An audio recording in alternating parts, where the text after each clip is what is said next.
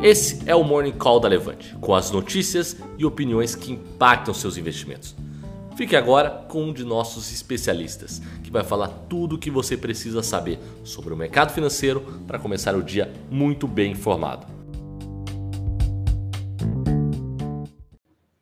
Bom dia a todos, eu sou Eduardo Guimarães, esse é o Morning Call da Levante dessa terça-feira.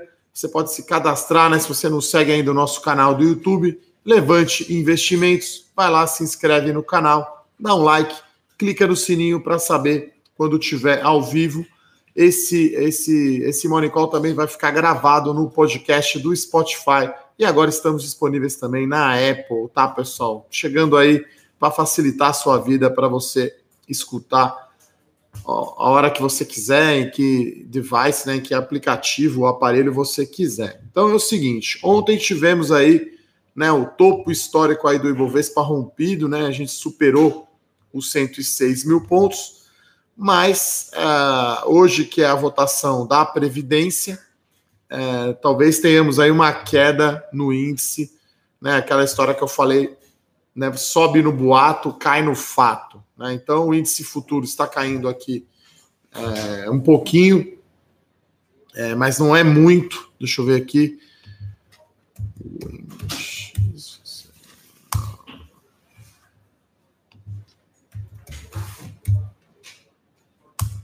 Então, uma pequena queda, o índice à vista abriu positivo por enquanto, né? Então, qual que é grande, o grande acontecimento do dia? Votação no Senado da reforma da Previdência. Então, hoje, finalmente, ter, talvez teremos aí a tão esperada reforma da Previdência aprovada no nosso Congresso Nacional. Então, a gente está falando aí de uma economia, né, em 10 anos, aí, um benefício fiscal de 800 bilhões de reais então, falei aqui com o nosso analista político, Felipe Berenguer, ele me falou que vai começar às duas da tarde, né? Geralmente essas votações do Senado se estendem até tarde da noite. Então, o meu palpite é que, se lá, se começa lá duas da tarde, sai já o resultado da reforma da Previdência com um pregão aberto, pode dar uma puxada aí boa para cima. Ah, a gente viu ontem aí uma incerteza né, grande lá no Chile protestos na rua contra a perda de renda, né? Até brinquei aqui, né? Quem eu já fui para o Chile a trabalho, você vai lá, parece os Estados Unidos da América Latina, né? Super organizado e de repente tem protesto na rua, tem bolsa em queda, tem greve, tem voo cancelado. Então esse é o um mundo aí globalizado, né? Com muita incerteza, né? A gente fala aqui sempre de Brexit, que é algo que não dá para entender, realmente um negócio estranho e a questão da guerra comercial Estados Unidos e China, que é uma novela sem fim, né? Um looping sem fim. Tá? Então, é, essas são as notícias. A gente tem hoje um dia positivo para o petróleo e para o minério de ferro. Então, Petrobras ah, indicando aqui uma leve alta. As ações da Vale, imagino também que vão indicar uma leve alta, tá, pessoal? Então, Petrobras está praticamente zerado aqui estão é, indicando uma leve, uma leve alta, tanto minério quanto petróleo, né? Então, deu uma travada agora aqui na minha tela, não consigo ver aqui o que está acontecendo. Que beleza, né? É, outra, no cenário corporativo, a gente tem duas pequenas notícias, né? Acho que não tem grandes destaques no cenário corporativo. Ontem a Gafisa anunciou aí a venda né, da sua participação de 21% na Alphaville, uma empresa de, de, de loteamentos, né, de urbanismo. Então a Gafisa tinha uma participação e vendeu para o Fundo Pátria. Tá? Então a Gafisa é, vendeu por 100 milhões de reais a sua participação remanescente, o que ela tinha ali de 21% na Alphaville. Então, é uma notícia positiva para a Gafisa, que tem muita dívida, né? A Gafisa tem quase 600 milhões de reais de dívida, uma relação dívida líquida PL dos, dos quase 130%. Na verdade, a dívida líquida dela é 588 milhões de reais e a dívida líquida PL 131 milhões, tá? Então, é, é positivo para a Gafisa, a saída aí desse negócio de loteamento para focar realmente na, no segmento ali de média e alta renda que a Gafisa atua, né? Não à toa, a Gafisa é a minha ação menos preferida aí no setor de construção civil, principalmente, né? São sete, sete empresas aí nesse setor de, de construção civil, média e alta renda. A Gafisa é a menos preferida, por quê? Só lembrando, né? Teve a entrada lá do coreano, né? Da, da GWI, do Muhak, que trocou toda a diretoria, mandou o pessoal embora, fez um verdadeiro salseiro lá na companhia, deixou bastante desorganizado e agora a companhia também está sem presidente. Mas eu acho que hoje deve dar, deve dar, é, as, deve ter alta, na minha opinião, as ações da Gafisa. Vamos ver se a gente consegue ver aqui se já abriu. Então, Gafisa indicando uma alta de 1,40. E a outra notícia, né, é um call também do High Alpha, tá? Eu falei ontem aqui da Biotoscana, que era um call do Tech Explorer, mas também é um call do High Alpha, tá? Então, High Alpha colocou aí a Biotoscana, o Rafael Bevilacqua, que é o responsável pelo produto. Quando começaram as notícias sobre uma possível aquisição, né, uma disputa entre a Eurofarma brasileira e a canadense que acabou levando, né, as ações, a, o BDR da Biotoscana, deu um ganho aí de 13,64%, né? Então, a empresa canadense, a Knight Therapeutics, levou a companhia 51,20% por R$ 10,96. Então, ela vai fazer uma OPA, que é uma oferta pública de aquisição, né? E aí, provavelmente, as ações deixar, ah, os BDRs, né, deixar, deixarão de ser listados. Está subindo aqui 10,30. Demora um tempinho, claro, para acontecer a, a, oferta, né? A OPA.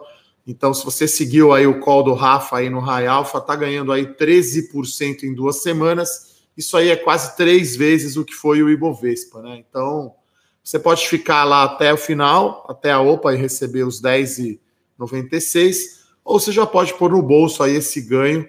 É, então, essa é a estratégia aí do High Alpha, quem não conhece, nossos lucros rápidos aí, um horizonte de tempo aí de semanas e não, e não de anos, tá? É, Ibovespa, então, agora está em queda, como eu havia falado, de 0,07. Opa, James Bond. É, mas pode acontecer uma virada, na minha opinião, com o plenário lá do Senado aprovando a reforma da Previdência durante o pregão. Acho que vai acontecer já com a Bolsa fechada, mas podemos ter aí uma, uma virada aí na parte da tarde, tá, pessoal? dar uma passada aqui nas perguntas de todos. Pessoal sempre mandando aí bom dia. Marcos Vinícius, Marfrig é a minha empresa menos preferida no segmento de frigoríficos, tá? Então, pela ordem aí, Minerva, BRF, JBS, Marfrig, dada aí o histórico que ela tem de governança corporativa, não é a minha favorita. É claro que ela é uma das mais beneficiadas pela questão da gripe suína e do aumento da exportação para a China, Acho que o mercado surfou muito na onda aí do buzz, né? De ah, agora ela vende hambúrguer vegetal no Burger King. Quer dizer, isso nem tem muito impacto na receita da Marfrig, dado que o hambúrguer é uma carne que tem preço bem mais baixo. Então acabou o pessoal as ações subindo por conta disso, mas Marfrig não é, não gosto muito não, tá, Marcos Vinícius? Bom, Luciana falando, vamos aos 120 mil pontos. Olha, eu acho bem factível, tá, Luciana?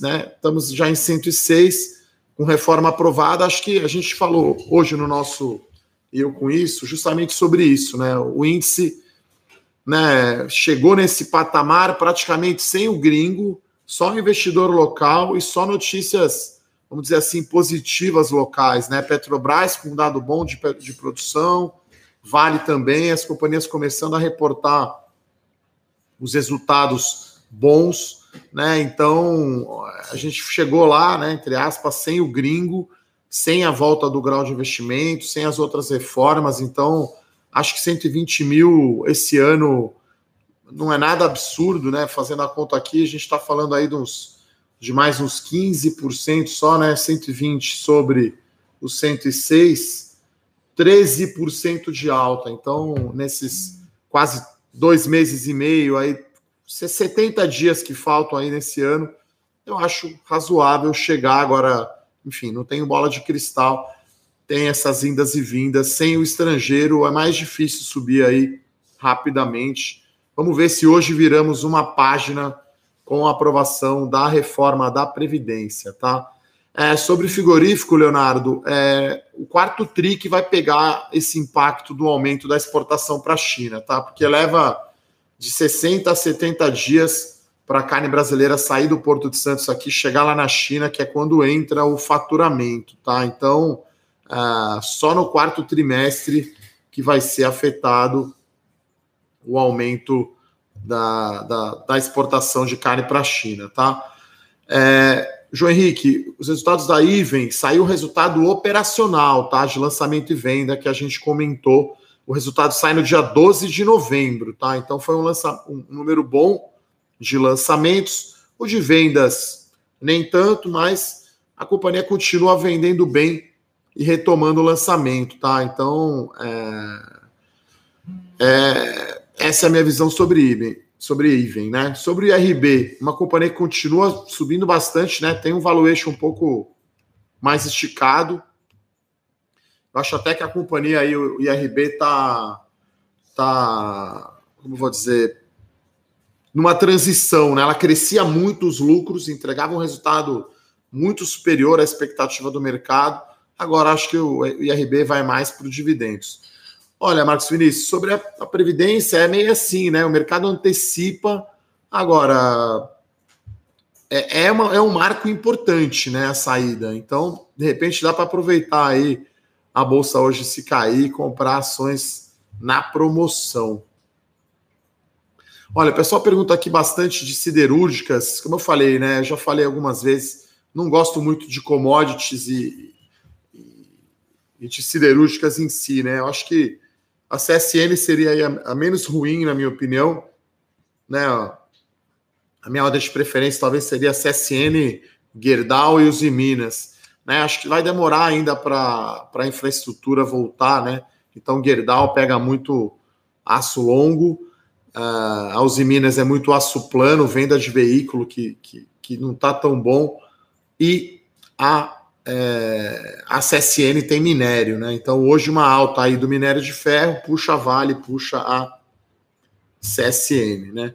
O pessoal está perguntando aqui da Unidas, né? Que finalmente teve aí a, o desdobramento, né? Então não se assustem. Então teve isso, dividiu por três aí o preço da, da Unidas, né? Loca América, Locan 3. Uh, não tem uma, uma, notícia sobre Banco Pan, tá, gente? Sim, andou subindo aí, aparentemente sem, sem grandes uh, sem grandes notícias, tá?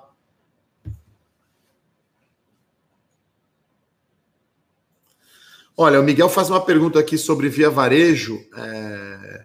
Olha, eles vão limpar né, o, o, estoque do terceiro trimestre, né? Então, uma companhia de varejo que erra né, no estoque fica lá com o seu capital de giro parado, fica com a margem ruim. Então, é, é difícil saber até que até quanto vai cair o preço da ação, né? O quanto está no preço, né? Então, acho que via varejo já está no preço de todo mundo que vai divulgar um resultado ruim do terceiro trimestre, né? Sai no dia 13 de novembro. Mas acho que o mercado vai olhar muito mais o para frente e como a empresa vai entregar aí um resultado na, na Black Friday, né, que é a principal, principal data aí do comércio né, de, de varejo online. Né? Olha, Tiago, uma boa pergunta aqui sobre a questão do FGTS. Olha, pode sim afetar, vai ter um efeito positivo, sim, pequeno, né? Já que pô, 500 reais né, por mês, enfim, não é um dinheirão, mas é no agregado razoável, então pode dar uma, uma, um pequeno aumento aí de vendas no varejo no quarto tri desse ano, né? Black Friday e no primeiro tri do ano que vem. Né, o Alex pergunta aqui, Invencible Forte, ninguém perguntou por quê. É, então, o pessoal tá começando a escutar mesmo as nossas lives aqui, o que eu tenho falado. Então, as ações estão a 12 reais, né? Tava ali abaixo de 10 Hoje, né, o pessoal não está perguntando porque está a 12 reais, né, não está caindo. Então, acho que muito por conta do resultado operacional aí da Iven que foi forte, deve dar uma boa uma boa uma boa perspectiva para o resultado. Inclusive hoje no relatório da série Small Caps, né, quem é assinante já recebeu agora ou daqui a dois minutos, acho que eu coloquei, já deve estar chegando para você com a prévia dos resultados da Iven e da Santos Brasil, né? Essas duas eu posso falar porque são recomendações abertas aí da carteira Small Caps, são sete papéis na carteira, né? Quem é assinante está acompanhando aí no detalhe, né? Qual que é a minha expectativa de resultado para a Iven e para Santos Brasil, né? A Iven deve ter aí bom, é, bom resultado. Uh, Egídio, sobre a tenda, é um papel mais caro do setor, tá? Então, se você olhar o preço sobre valor patrimonial, é, é o mais caro, acima de duas vezes, acho que está quase 2,20. Também é a empresa que está aí com retorno sobre o patrimônio líquido mais elevado. O problema, eu acho, é a questão do Minha Casa Minha Vida, né? Então, o funding, né? A, a, a origem de financiamento da tenda é incerta, né? Então, é, esse é o problema, né? Então já está um papel mais caro, assim, eu prefiro umas empresas mais descontadas, né? Mesmo aí vem com essa alta, está negociando aí 1,25 o preço sobre valor patrimonial, 1,30. Então você quer aí empresas que negociem aí pouco abaixo do seu de duas vezes o valor patrimonial e que tenham crescimento tanto de lucro quanto de ROI, que é o retorno do patrimônio líquido. Então a tenda eu não vejo muito já está ali no, no melhor cenário, né? Já está precificada à perfeição, tá?